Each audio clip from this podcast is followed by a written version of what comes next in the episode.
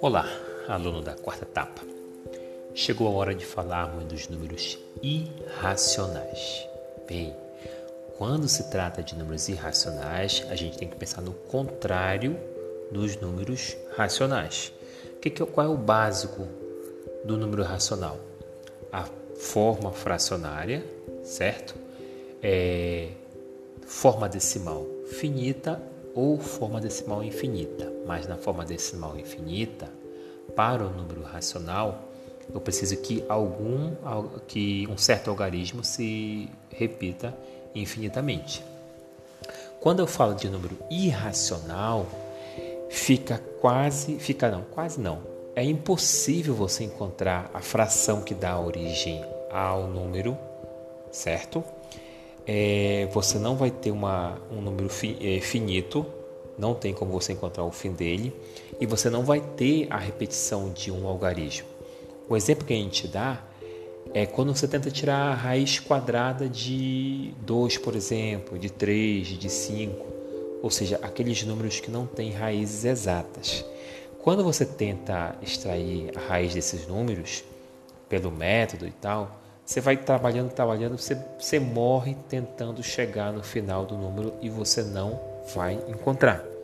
Então, o número irracional ele vai surgir praticamente ele surge na quando você tenta tirar uma raiz quadrada, uma raiz, não só uma raiz quadrada, pode ser uma raiz cúbica, uma raiz quarta, uma raiz quinta, ou seja, qualquer raiz que você tente tirar de certos números que não fornecem raízes exatas, você acaba se deparando com um número irracional.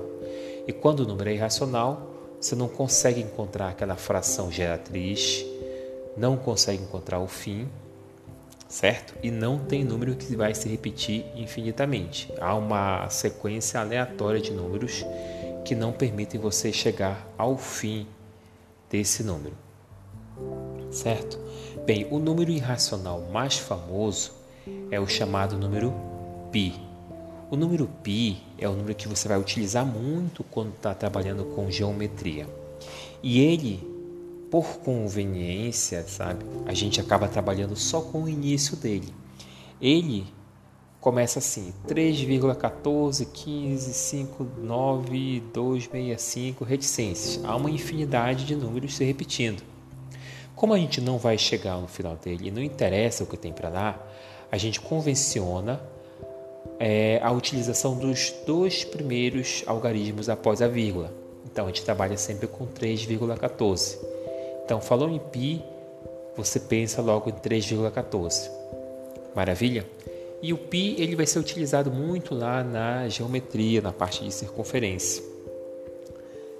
Maravilha? Então, de número irracional, o mais famoso que a gente vai conhecer aqui é o π, certo? E só lembrando que os irracionais geralmente eles surgem lá quando você tenta tirar a raiz quadrada de um número não exato, que não é exato, certo?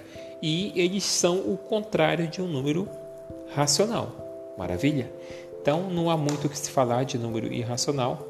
Basicamente é isso. Maravilha?